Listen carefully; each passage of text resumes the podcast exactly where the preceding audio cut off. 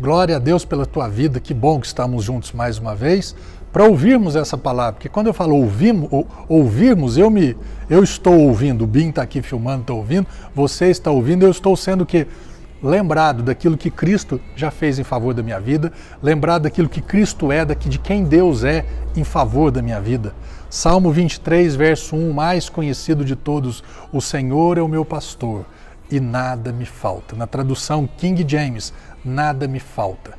Na tradução da, da Bíblia hebraica, é muito bacana, que está escrito assim: ó, O Senhor é o meu pastor e eu não tenho falta de coisa alguma, ou eu não preciso de nada. É fantástico isso. Por quê, pastor? Mas eu vejo na minha vida, eu sou um cristão, eu sou uma cristã sincero, e eu tenho um monte de falta na minha vida. Por quê? Como que esse texto ele não combina com a minha vida? É, a questão é que a gente acha que o Senhor é o meu pastor e tudo que ele fez já manifestou na minha vida. Não. Tudo que ele fez, ele morreu para te perdoar. Ele foi ressuscitado para te justificar. Ele levou sobre si as nossas dores, as nossas enfermidades. Ele se empobreceu para nos enriquecer. Ele foi castigado para nos trazer paz. Jesus fez tudo, ele se tornou maldito para que eu fosse bendito. Então, tudo que Cristo fez, tudo já foi feito, obra consumada. Agora, se já manifestou na minha vida e na sua, é uma outra questão. E aí o manifestar depende de quê? De fé, de tempo. Então você, é o pastor, mas eu creio, eu tenho fé, então se manifestará.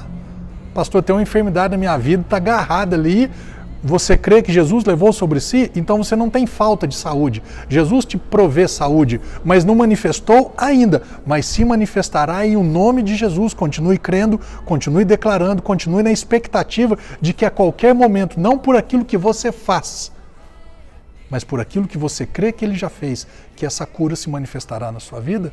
Pastor, minha vida financeira está um caos, você está falando que Jesus é, que eu não tenho falta? Pensa um cara que tem falta de dinheiro, esse cara, ok, mas Jesus ele já se empobreceu para te enriquecer.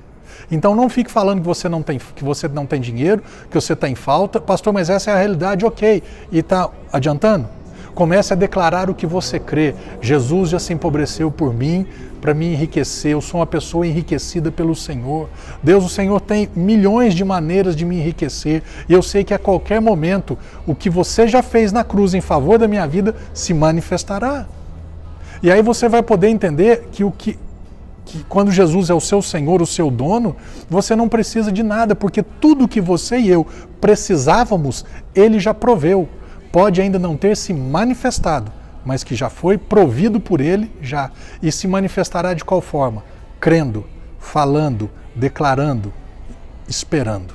Amém? O Senhor é o meu pastor e eu não preciso de coisa alguma.